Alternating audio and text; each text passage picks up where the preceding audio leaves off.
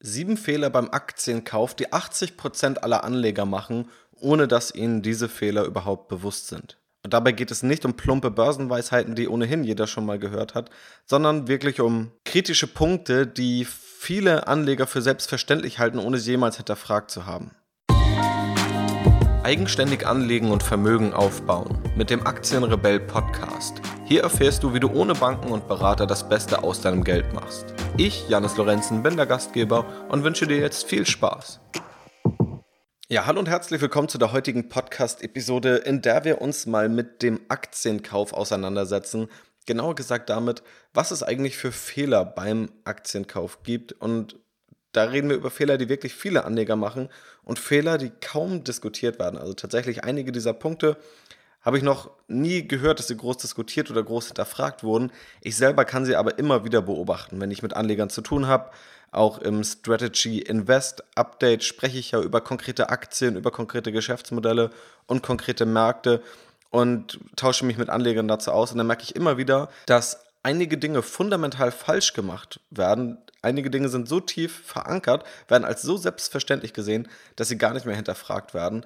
Dabei kosten sie einfach bares Geld. Einige dieser Punkte sind vielleicht auch kontroverser. Also wenn du vielleicht zu einigen Punkten eine andere Meinung hast, ist das natürlich auch völlig legitim dann kannst du mir das natürlich auch gerne mitteilen. Und dann mache ich natürlich auch gerne eine Folge-Podcast-Episode, wo ich entweder nochmal mehr Fehler aufzeige oder wo einige dieser Fehler nochmal ausführlicher diskutiert werden. Wie gesagt, ich setze mich intensiv nicht nur in diesem Podcast, sondern vor allem auch im Strategy Invest Update mit Aktienanalysen auseinander, mit Geschäftsmodellanalysen. Darauf werde ich gleich einige Male Bezug nehmen, weil ich dort eben konkrete Beispiele habe, an denen ich das Ganze zeige.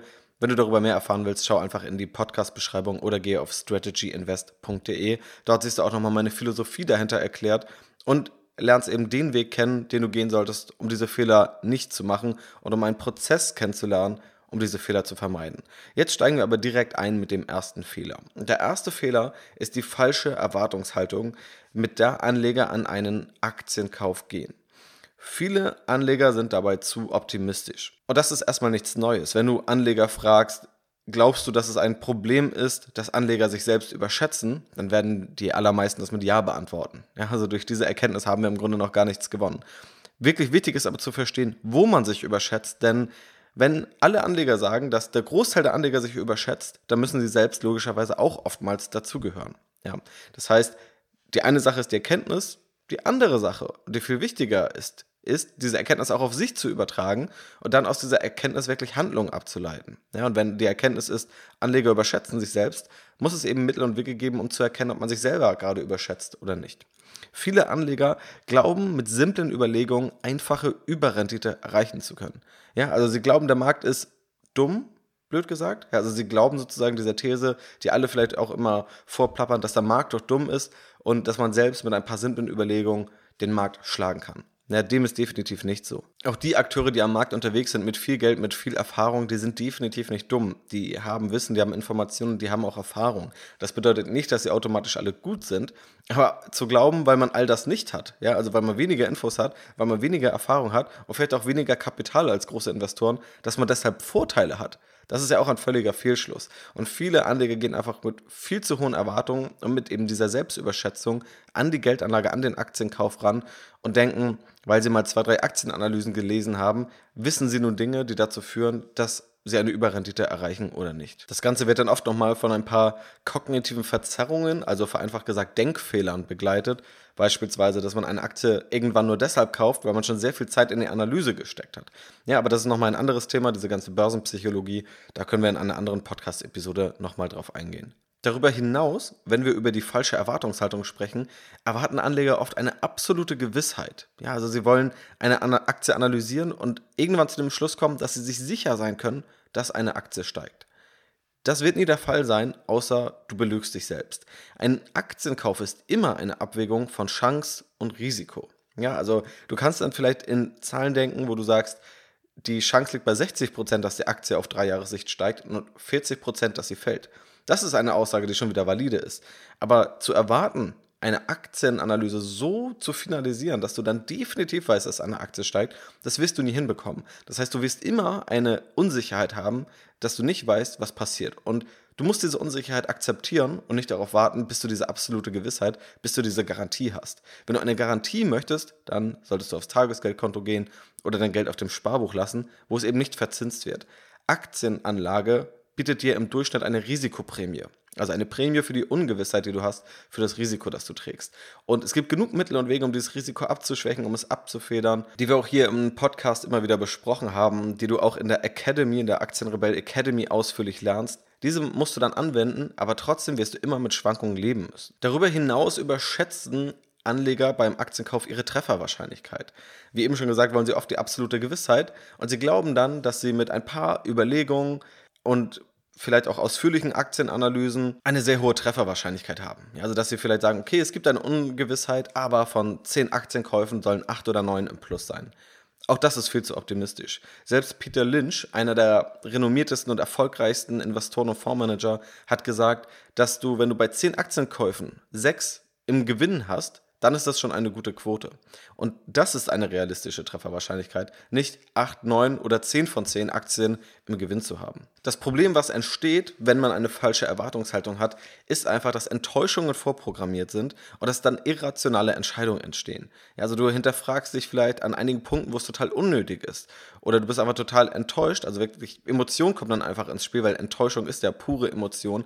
Und wenn wir eins sicher wissen, dann, dass Emotionen an der Börse nicht zu besseren Anlageentscheidungen führen. Also Fehler Nummer eins ist die falsche Erwartungshaltung auf unterschiedlichen Ebenen.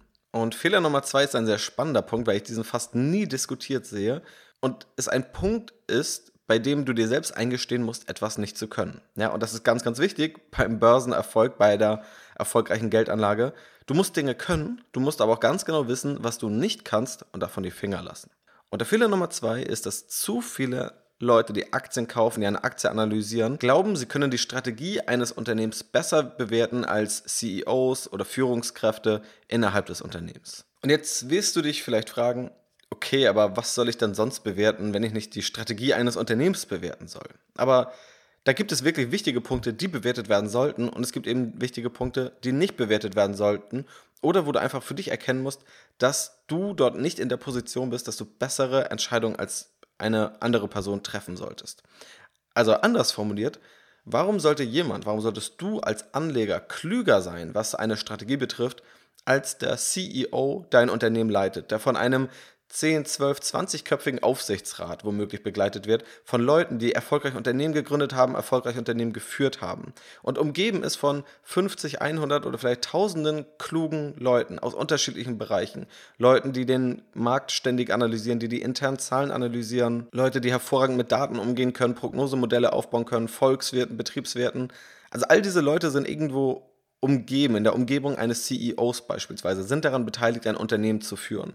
Selbst der CEO selbst ist wahrscheinlich bestens ausgebildet, hat viel Erfahrung, wahrscheinlich viel mehr Erfahrung als 99 Prozent der Anleger da draußen. Und er hat auch viel mehr Wissen über ein Unternehmen und viel besseren Informationszugang. Also wir an der Börse bekommen ja auch schon viele Informationen durch hohe Offenlegungspflichten innerhalb eines Unternehmens, hat natürlich aber nochmal die jeweilige Person, der CEO, der Geschäftsführer, nochmal mehr Informations- und nochmal transparenteren Informationszugang. Das heißt, auf all diesen Bereichen ist der CEO klar im Vorteil gegenüber einem Anleger. Und das nicht nur knapp, sondern sehr, sehr weit. Und der CEO steht hier nur repräsentativ für das Unternehmen. Natürlich wird das Unternehmen von mehreren Personen und in der Regel von einem ganzen Führungskreis gelenkt. Nun gibt es aber immer wieder Anleger, die sich den ganzen Tag nur darüber unterhalten, ob eine Strategie eines Unternehmens gut ist oder nicht. Und ich kann total verstehen, dass es irgendwie eine spannende Thematik ist, mit der ich mich auch selbst gerne auseinandersetze.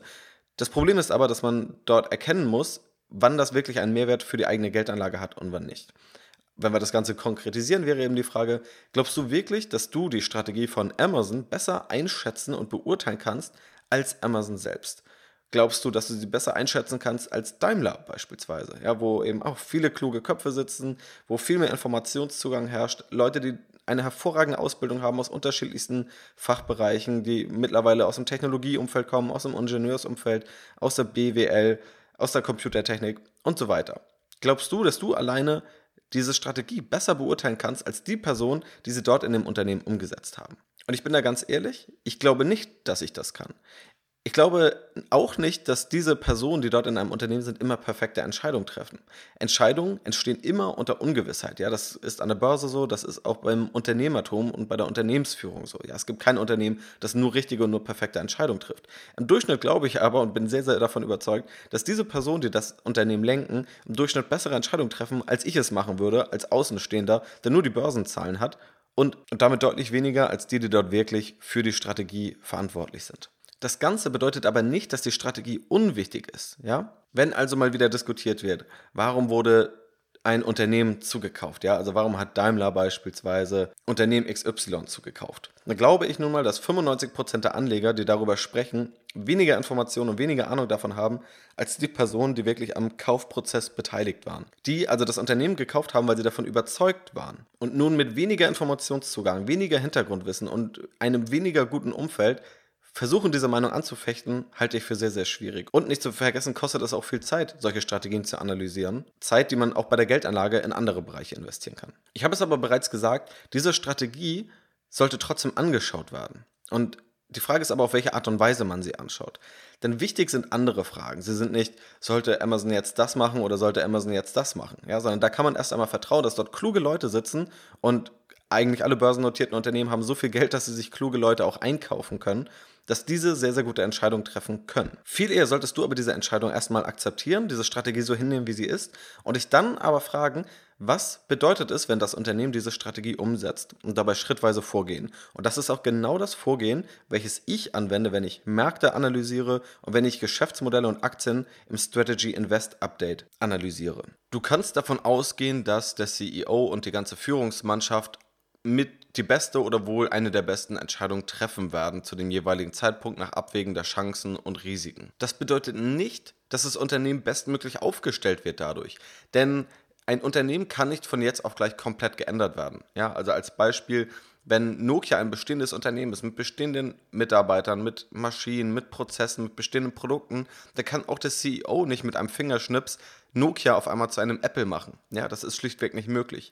Nokia hat einen begrenzten Handlungsspielraum und wir können davon ausgehen, dass in diesem Handlungsspielraum die beste Entscheidung getroffen wird. Wenn das Geschäftsmodell an sich aber zum Scheitern verurteilt ist, ja, dann bringt die beste Entscheidung nichts. Und deshalb ist es viel wichtiger zu verstehen, ist das Geschäftsmodell dann zum Scheitern verurteilt oder kann das Geschäftsmodell sogar dann profitieren, wenn selbst der CEO nicht die optimalen Entscheidungen trifft? Und das ist die viel entscheidendere Frage. Also wie steht der Markt da? Wie stehen die Geschäftsmodelle da? Und dann unter der Annahme, dass vermutlich gute Entscheidungen fürs Unternehmen getroffen werden, zu schauen, können oder kann das Unternehmen mit guten Entscheidungen dann wachsen oder ist es selbst bei guten Entscheidungen der Führungsmannschaft dazu verdammt, zu schrumpfen oder anders gesagt einfach an Börsenwert zu verlieren? Genau das ist auch die Denkweise, die hinter einem Zitat von Warren Buffett, also einem der erfolgreichsten Investoren und einem der reichsten Menschen der Welt steckt.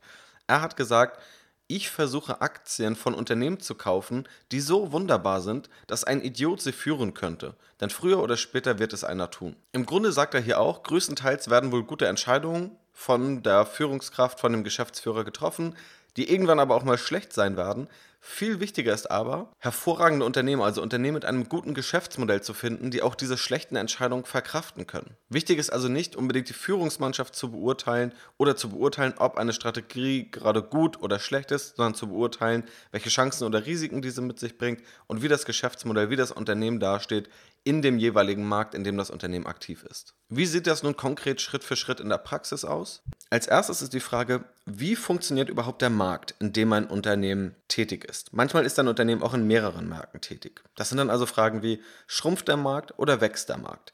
Wie ist der Markt aufgebaut? Gibt es also ein Winner-Takes-it-all-Prinzip? Also gibt es einen Markt, der langfristig zu einem Monopol tendiert? Das ist beispielsweise der Markt um Suchmaschinen, wo Google im Grunde ein Monopol hat. Oder gibt es mehrere Player am Markt, wie im Automobilmarkt, wo wir ganz viele unterschiedliche Automarken haben? Das ist sehr entscheidend dafür, wie groß dieser Markt ist und wie hoch die Gewinnmargen letztendlich auch sind, wenn man in diesem Markt wächst. Ist der Markt schon gesättigt oder steht er eher am Anfang? Gibt es hohe Eintrittsbarrieren oder sind die eher gering? Ist der Markt stark oder wenig konjunkturabhängig? Ja, also wenn die Konjunktur irgendwie gut läuft, ist es ja schön und gut, wenn man die Zahlen anschaut. Wichtig ist aber auch, was passiert denn eigentlich, wenn es der Wirtschaft schlechter geht? Was passiert dann mit diesem Markt? Dann können wir auch nochmal den Blick etwas weiter fassen und uns fragen, welche Trends gibt es überhaupt, also gesellschaftlich oder makroökonomisch, und entstehen aus diesen Trends Chancen oder Risiken für diesen Markt. Also diese Trends wären dann Nachhaltigkeit, Digitalisierung, der demografische Wandel und so weiter. Auch darüber sprechen wir gerne nochmal in einer der nächsten Podcast-Episoden. Und wenn du beispielsweise siehst, dass Nachhaltigkeit ein großer Trend ist, der auch in Zukunft weiter verfolgt wird, dann weißt du beispielsweise, innerhalb des Marktes der Automobilbranche wird es definitiv zu Herausforderungen führen. Und das weiß man nicht nur jetzt, wo die Aktienkurse gefallen sind, sondern das sind auch Fakten, die man vor zwei oder vor fünf Jahren so hätte erkennen können. Wie gesagt, in die Vertiefung, wie wirklich erfolgreiche Aktienanalysen funktionieren. Da gehen wir in der Aktienrebell Academy, darin gehen wir im Strategy Invest Update und darin gehen wir auch in den anderen Podcast-Episoden. Klick dich einfach mal durch und dann wirst du die entsprechenden Podcast-Episoden finden und auch in Zukunft werden wir hier darüber sprechen. Das jetzt eben nur als grobe Struktur, wie du da eher herangehen solltest, statt dich ständig zu fragen, wird nun eine gute Strategie getroffen oder nicht. Viel eher solltest du also erstmal verstehen, wie funktioniert der Markt, in dem ein Unternehmen unterwegs ist. Und dann gehen wir eben auf den strategischen Aspekt in dem Sinne, dass wir uns anschauen, wie funktioniert das Geschäftsmodell überhaupt und welche Chancen oder Risiken birgt es. Ja, also wir sehen nun das Geschäftsmodell, wie, es aufgebaut ist und fragen uns, wo liegen die Chancen oder die Risiken darin? Gibt es Skalierungspotenziale, also dass ein Unternehmen, wenn es größer wird, womöglich Kosten einspart oder besser monetarisieren kann? Gibt es einen Burggraben, den ein Unternehmen hat? Also gibt es womöglich Faktoren, die dazu führen, dass das Unternehmen nicht so leicht angegriffen werden kann von Konkurrenten? Die andere Frage ist, wenn ein Unternehmen bestimmte Strategien verfolgt, ja, also nehmen wir jetzt Facebook beispielsweise und Facebook hat irgendwann mal Instagram gekauft, dann ist das eben eine konkrete Strategie innerhalb des Geschäftsmodells und dann können wir uns auch da fragen, ohne zu beurteilen, ob das jetzt klug war oder nicht, einfach zu fragen, welche Chancen bietet dieser Kauf und welche Risiken bietet dieser Kauf. Ja? Also immer im Kopf halten, was sind Chancen und was sind Risiken. Das können wir machen beim Markt und das können wir eben machen bezogen auf das Geschäftsmodell. Und wenn wir das beides gemacht haben, uns den Markt angeschaut haben, verstanden haben, wie der Markt so tickt, was die Mitbewerber sind, was so die Eigenschaften des Marktes sind, was auch die Trends sind, die den Markt beeinflussen, dann gehen wir etwas tiefer rein, schauen uns das Geschäftsmodell des jeweiligen Unternehmens an und schauen, welche Chancen und Risiken sind damit verbunden, welche Strategien werden gerade umgesetzt und welche Chancen und Risiken entstehen daraus. Dann hast du schon ein sehr, sehr gutes Bild vom Geschäftsmodell. Und der nächste Schritt ist dann eben zu schauen, wie ist dann das Unternehmen bewertet? Also wie groß ist der Markt beispielsweise und wie groß kann der Anteil vom Unternehmen in diesem Markt werden? Wie teuer sind Konkurrenten im Vergleich bewertet? Was sagen die klassischen Bewertungskennzahlen? Darauf gehen wir gleich nochmal ein. Also um diesen Fehler zusammenzufassen, du solltest dich nicht überschätzen und nicht denken, dass du Strategien besser bewerten kannst, als irgendwelche CEOs oder die ganze Führungsebene eines Unternehmens. Du solltest vielmehr verstehen, dass jede Strategie Chancen und Risiken birgt und davon ausgehen, dass diese Personen, die die Entscheidung getroffen haben, sich in den meisten Fällen sehr genau bewusst sind, warum sie das tun und dafür gute Gründe haben. Wichtig für dich ist aber die Gründe zu verstehen und dann eben Chancen und Risiken abwägen zu können. Denn wie wir im ersten Fehler gelernt haben, es gibt keine Garantien an der Börse, sondern es gibt nur Chancen und Risiken. Und so sollte es auch bei der Aktienanalyse vorgehen. Und wenn immer jemand anfängt, mit in einer Aktienanalyse zu erzählen, warum eine Strategie nicht aufgehen kann, warum eine Strategie zum Scheitern verurteilt ist, dann ist es ein sehr, sehr großes Anzeichen dafür, dass diese Person sich einfach nur überschätzt und glaubt, klüger zu sein als 50 100 kluge Leute, die an dieser Entscheidung beteiligt waren, besseren Informationszugang haben, eine bessere Ausbildung auf unterschiedlichen Bereichen hatten und sich in der Regel sehr, sehr viele Gedanken darüber gemacht haben. Ein gutes Mittel für so eine Analyse, die das Ganze etwas strukturierter führt, ist beispielsweise die SWOT-Analyse, also S-W-O-T. Diese habe ich auch bei einer Facebook-Aktienanalyse angewandt. Die findest du auch auf dem Blog unter aktienrebell.de und eben im Strategy Invest Update, da ist sie original erschienen. Darin geht es im Grunde darum, die Stärken herauszufinden eines Unternehmens und die Schwächen und die Chancen und die Risiken gegenüberzustellen. Und dadurch bekommst du ein viel besseres Bild von einem Geschäftsmodell auf einem strukturierten Weg. Das ist eben eine von mehreren Analysemöglichkeiten. Wenn wir das Ganze mal in zwei konkreten Beispielen fassen, was sinnvoll wäre, wenn wir uns mal Xing anschauen. Ja, das kennst du wahrscheinlich. Es gibt im Grunde zwei große Portale, Business-Netzwerke, wo du dich vernetzen kannst. Man könnte also vereinfacht sagen, das Facebook der Businesswelt und das einmal der deutsche Anbieter Xing und der US-amerikanische Anbieter LinkedIn. Wenn wir uns einfach mal Xing anschauen. Xing verdient einen wesentlichen Teil des Geldes durch Stellenanzeigen. Ja, also dadurch, dass Unternehmen eben Bewerber suchen und dafür Geld bezahlen. Dann könnten wir uns jetzt Xing anschauen und sagen, Xing trifft total falsche Entscheidungen, die Strategie ist total unsinnig und in diesen selbstüberschätzenden Strategie-Analyse-Modus verfallen. Was aber viel interessanter und viel wertvoller ist und was du auch mit viel weniger Aufwand genauso gut machen kannst wie alle anderen, ist, mal das grobe Ganze zu sehen und dann zu schauen, okay, wie funktioniert denn überhaupt dieser Jobmarkt, dieser Markt der Stellenanzeigen? Und was gibt es für Trends, die sich darauf auswirken? Wir haben beispielsweise den demografischen Wandel. Der demografische Wandel führt in Deutschland dazu, dass die Bevölkerung tendenziell immer älter wird. Und wir haben heute einen Fachkräftemangel und dieser wird sich wahrscheinlich langfristig durch den, durch den demografischen Wandel verstärken. Das bedeutet, es wird noch schwieriger für Unternehmen, gute oder überhaupt Bewerber zu finden. Das bedeutet, die Preise für Stellenanzeigen werden wahrscheinlich steigen, was gut ist für Xing, was gut ist fürs Geschäftsmodell. Ja, also das ist ein Aspekt, den wir wirklich herausfiltern können, um herauszufinden, was sind Chancen und Risiken des Modells. Dann können wir weiterschauen und gucken, was es noch für Eigenschaften gibt. Stellenanzeigen sind wahrscheinlich sehr konjunkturabhängig. Denn wenn es mal mit der Konjunktur, also der Wirtschaft, bergab gehen sollte, dann werden als erstes, na klar, keine Bewerber mehr gesucht, weil dann werden vielleicht eher Mitarbeiter entlassen werden. Das heißt, in diesen Situationen, bei einem wirtschaftlichen Abschwung, wird es ein Unternehmen wie Xing, wenn ein Großteil der Umsätze von Stellenanzeigen abhängig sind und davon dass Bewerber gesucht werden, stärker getroffen werden. Also Xing wird stärker getroffen werden, wahrscheinlich werden die Umsätze stärker fallen. So, und das kann man natürlich nur noch weiter treiben, aber ich hoffe, das verdeutlicht, wie du eine Strategie analysieren kannst, dass du nicht bewerten musst, ist die Strategie gut oder schlecht, sondern fokussiere dich auf Chancen und Risiken und glaub nicht, dass du klüger bist als Xing, sondern fokussiere dich auf die Faktoren, die das Unternehmen wirklich enorm beeinflussen. Und, und gehe grundlegend davon aus, dass diejenigen, die das Unternehmen lenken, bessere Entscheidungen treffen werden als du und dass du auf diesem Gebiet nicht mitspielen solltest, weil das kannst du langfristig nicht gewinnen. Wodurch du aber gewinnen kannst, ist, wenn du eben diese anderen Dinge, die wir eben besprochen haben, verstehst. Im Beispiel von Facebook können wir als Trend den Datenschutz sehen. Ja, also Trend zu mehr Datenschutz, mehr Privatsphäre. Das führt tendenziell dazu, dass ein Unternehmen wie Facebook weniger Daten zur Verfügung hat, die Facebook aber braucht, um relevantere Werbung auszuspielen. Das ist in dem Sinne also ein Nachteil. Das Ganze können wir aber weiter durchdenken und finden dann heraus, wenn man sich ein bisschen mit dieser DSGVO und der Regulierungsthematik gerade in Europa auseinandersetzt, dass die Gesetze der EU vor allem kleinere Mitbewerber und Konkurrenten von Facebook schwächen und diese deutlich stärker schwächen als Facebook. Warum?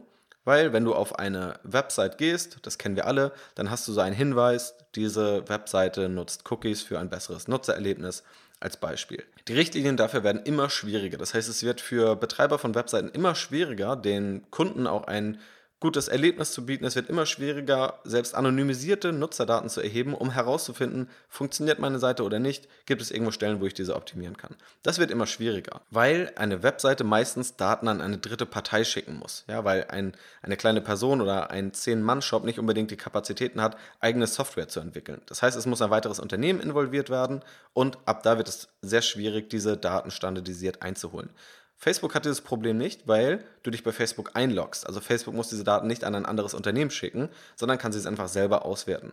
Das heißt, ja, Facebook trifft diese Einschränkung, es trifft aber die Mitbewerber von Facebook deutlich stärker. Das heißt, wir haben hier einen großen Trend erkannt, die DSGVO, und erkannt, dass Facebook davon negativ beeinflusst wird, aber nicht so negativ wie die Mitbewerber. Und im Sinne der SWOT-Analyse könnten wir nur noch schauen, wie gut ist Facebook denn dafür gerüstet? Hat Facebook andere Möglichkeiten, an diese Daten zu kommen und so weiter? Ja, also das ist wieder ein Modell, wie du wirklich herausfinden kannst, welche Chancen und Risiken bietet ein Unternehmen wie Facebook aktuell und das aus einer sehr nüchternen, rationalen Position, ohne dich in die Lage zu versetzen, eben in diese selbstüberschätzende Lage, klüger zu sein als Mark Zuckerberg, der CEO von Facebook, der das Unternehmen wahrscheinlich besser führt, als es 99,9% der Menschen auf der Welt führen würden. Und auch wenn man sich anschaut, warum Unternehmen erfolgreich werden oder nicht, dann liegt das natürlich zum Teil auch an Personen. Wenn du aber eine gute Person hast in einem Unternehmen, das in einem einfach schlechten Umfeld ist, das von makroökonomischen Trends heimgesucht wird, was einfach in einem Modell ist, das nicht funktionieren kann, dann kann die Person noch so gut sein. Wenn die Rahmenbedingungen nicht stimmen, dann wird es kaum möglich sein, dieses Unternehmen wirklich erfolgreich zu machen. Deshalb ist eben auch diese Analyse des Umfelds und des Geschäftsmodells an sich deutlich ertragreicher und deutlich sinnvoller. Und wie gesagt, wenn du das einfach mal in der Praxis sehen willst, wie ich dabei vorgehe mit diesen Schritten, die ich dir gerade gezeigt habe, geh einfach auf aktienrebell.de auf den Blog und dort findest du die Aktienanalyse zu Facebook, wo du das Ganze eben Schritt für Schritt nachverfolgen kannst. Und ein letzter Punkt zu diesem Fehler. Als Gegenargument könntest du jetzt vielleicht anführen, na gut, aber wir hatten ein Unternehmen wie Nokia damals. Nokia hat den Trend zu Smartphones völlig verschlafen und ist heute im Grunde in der Versenkung verschwunden. Hätte nun jemand einfach mal die Strategie analysiert und gesagt, das ist totaler Quatsch, das, was Nokia macht, dieser Trend des Smartphones geht völlig an Nokia vorbei, dann hätte er einen doch vor einem riesigen Verlust bewahrt. Ja, das ist natürlich richtig. Offensichtlich hat Nokia diesen Trend verschlafen. Dazu sei aber gesagt, erstens, das damals zu erkennen, war gar nicht so einfach, wie es heute der Fall ist. Ja, im Nachhinein sieht alles immer total logisch aus, warum sich welche Technologie und welcher Trend durchgesetzt hat. Zu dem damaligen Zeitpunkt war es aber definitiv nicht der Fall. Heute ist es auch selbstverständlich, dass wir alle einen Computer haben oder wenn man ein Smartphone, ein iPad und so weiter dazu zählt, eigentlich mehrere Computer vor 20, 30, 40 Jahren war das überhaupt nicht so selbstverständlich. Selbst die Leute, die mittlerweile sehr, sehr groß geworden sind und große Unternehmen aufgebaut haben, gingen nicht davon aus, dass jede Privatperson einen Laptop oder einen Computer besitzt. Also nur weil etwas im Nachhinein selbstverständlich aussieht, heißt es nicht, dass es wirklich selbstverständlich war in der jeweiligen Situation. Also zu glauben, man hätte damals in der Phase, wo Nokia noch einer der Marktführer war, erkannt, dass Apple in zehn Jahren so groß ist, wie es nun mal dann geworden ist und Nokia so unbedeutend ist, das hätten wirklich die wenigsten geschafft, die das heute für selbstverständlich halten. Zweitens, wärst du genauso vorgegangen, wie ich es dir gezeigt hätte, hättest du eben darauf aufmerksam werden können, weil wir uns ja genau bei dieser SWOT-Analyse als Beispiel anschauen, wie funktioniert der Markt eigentlich gerade und was sind so die, die Risiken, die diesen Markt auch gerade erwarten oder auch das Geschäftsmodell von Nokia. Und da hätte man sich eben genau damit beschäftigt, okay, Apple kommt gerade in den Markt, es gibt ein neues Modell und dann kannst du eben für dich prüfen, wie groß schätzt du die Chancen ein, dass Nokia das überlebt oder wie groß schätzt du die Risiken ein, dass Nokia dabei untergeht. Und genauso auch Apple, wie groß schätzt du die Chancen ein, dass Apple damit erfolgreich wird oder das Risiko, dass das Ganze eine Luftnummer ist, die Apple da produziert. Und dann kannst du für dich eben Chancen und Risiken abwägen. Und das wird jeder Anleger individuell machen, weil ja jeder Anleger seine eigenen Kauf- und Bewertungsentscheidung trifft. Und vielleicht wärst du dann so klug gewesen und hättest Nokia verkauft und Apple gekauft. Andere hätten es vielleicht umgekehrt gemacht. Aber genau mit so einer Analyse kannst du das eben feststellen und vor allem auch, um auf den ersten Fehler wieder zu kommen, eine realistische Erwartungshaltung haben. Zu verstehen, wenn du eine Aktie und ein Unternehmen besitzt, welche Risiken es gibt und dann nicht nach einem Jahr denken, oh, es gab Risiken, die habe ich ja nie kommen sehen, sondern dich wirklich eben aktiv fragen, welche Risiken gibt es da überhaupt. Drittens, natürlich würde ich ein Stück weit der Argumentation folgen, dass es einfach Managementfehler gibt und gab. Also in dem Fall von Nokia kann man ja auch sagen, dass das Management einfach versagt hat. Die Frage ist dann eben trotzdem, was du damals in der Lage, das besser zu erkennen als das Management. Wie gesagt, heute sieht das eben logisch aus, damals war es definitiv nicht so einfach. Und es gibt aber immer mal wieder Fälle, wo wir einfach merken, okay, das Management hat keine klugen Entscheidungen getroffen. Neben dem Punkt, dass es total schwer ist zu beurteilen, ob das nun eine kluge Entscheidung ist oder nicht und dass die meisten Manager auch kluge Personen sind, und mehr Informationen und besseren Personalzugang haben als der herkömmliche Anleger, sind das eben auch die Fälle, über die man aber am öftesten spricht. Ja, also wenn schlecht gemanagt wurde, wenn ein Unternehmen abstürzt, dann wissen wir das. Wenn du aber auch wirklich mal diese Unternehmen aufzählst, dann kannst du die vielleicht an einer oder zwei Händen abzählen. Und es gibt auch hunderte und tausende Unternehmen, über die wir das nicht behaupten, die einfach gut geführt werden. Einige Unternehmen gehen trotzdem pleite, aber das liegt dann eben an diesen Faktoren drumherum, also die Trends, die es gibt, die Markteigenschaften, ja, also die Dinge, die den Markt wirklich bewegen, die Eigenheiten des Geschäftsmodells. Das sind die Dinge, die 80, 90 Prozent der Unternehmen wirklich beherrschen und beeinflussen. Und diese Geschichten von Missmanagement, das trifft auf viel weniger Unternehmen zu und ist deshalb im Vergleich viel weniger relevant. Natürlich hörst du damit, darüber aber viel mehr, weil es die viel spannenderen Geschichten sind, darüber zu hören, wie Management ein erfolgreiches Unternehmen wie beispielsweise Nokia oder die Deutsche Bank in die Krise geführt haben. Okay, genug zu diesem Fehler. Ein sehr, sehr spannender Fehler, weil er eben kaum diskutiert wird und weil ich eben ganz oft sehe, dass einfach Analysen in die falsche Richtung gehen. Merk dir abschließend, dass du Strategie und Geschäft Geschäftsmodell gedanklich trennen musst. Und ein Geschäftsmodell kannst du viel besser bewerten als eine Strategie. Das Geschäftsmodell beschreibt wirklich die tagtägliche Geschäftstätigkeit eines Unternehmens, also beispielsweise ein Händler, ein Modehändler wie HM beispielsweise. Und nun könnte ein Händler auf das Problem stoßen, dass der Handel immer mehr online stattfindet und der Händler womöglich noch stationäre Läden hat, die nicht so gut frequentiert sind und es zu lange dauert, wirklich digital zu werden.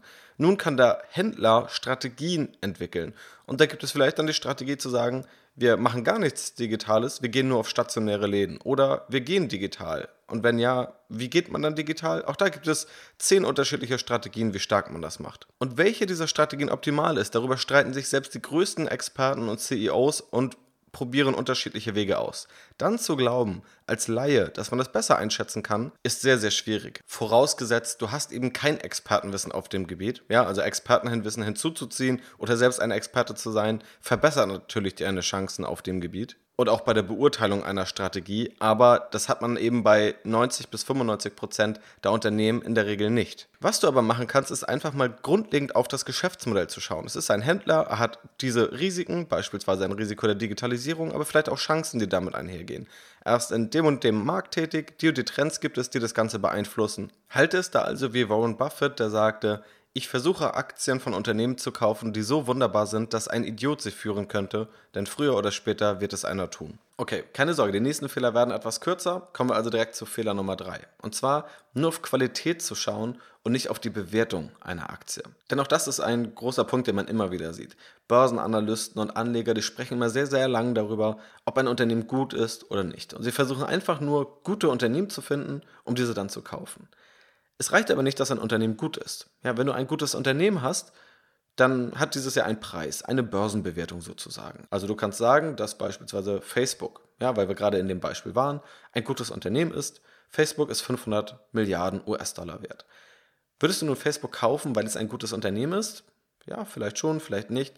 Die entscheidende Frage ist doch, wie teuer ist Facebook dann bewertet? Wie gesagt, aktuell liegt Facebook dann bei 500 Milliarden und ist damit ein gutes Unternehmen.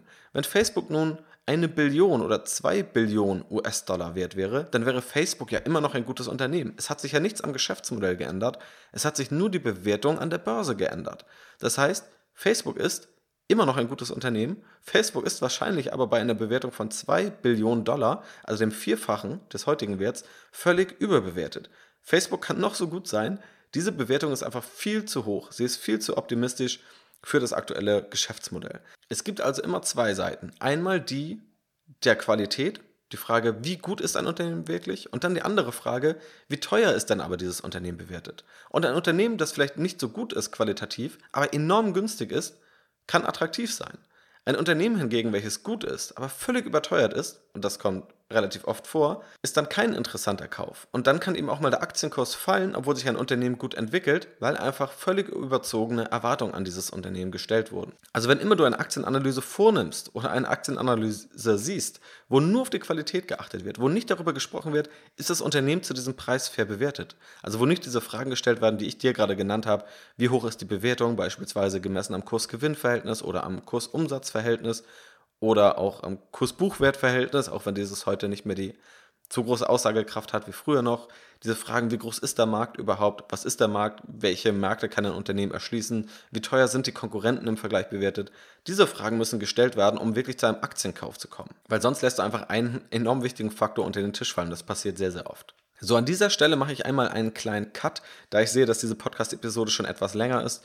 Die restlichen vier Fehler, die werden wir dann in der nächsten Podcast-Episode besprechen. Und da haben wir nochmal sehr, sehr spannende Fakten vor uns. Um diese ersten drei Fehler einmal kurz zusammenzufassen, die wir hier besprochen haben. Fehler Nummer eins, du hast eine falsche Erwartungshaltung. Du glaubst mit simplen Überlegungen ganz einfach eine Überrendite erreichen zu können und klüger als der Markt zu sein.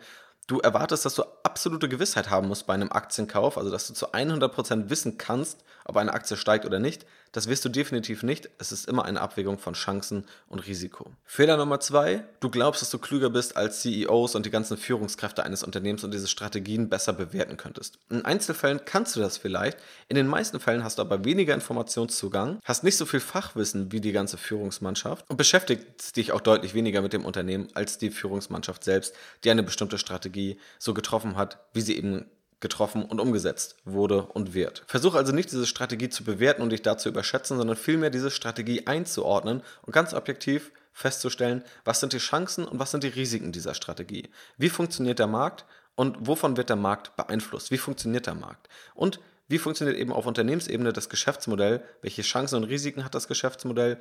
Und welche Chancen und Risiken hat denn eine Strategie, wie sie gewählt wurde?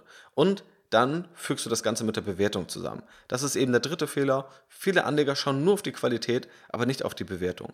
Ja, du musst immer feststellen, wie gut ist ein Unternehmen, wie gut steht es da, wie gut sieht das Geschäftsmodell aus und dann eben die Frage beantworten, kann ich dieses Unternehmen zu einem attraktiven Preis kaufen?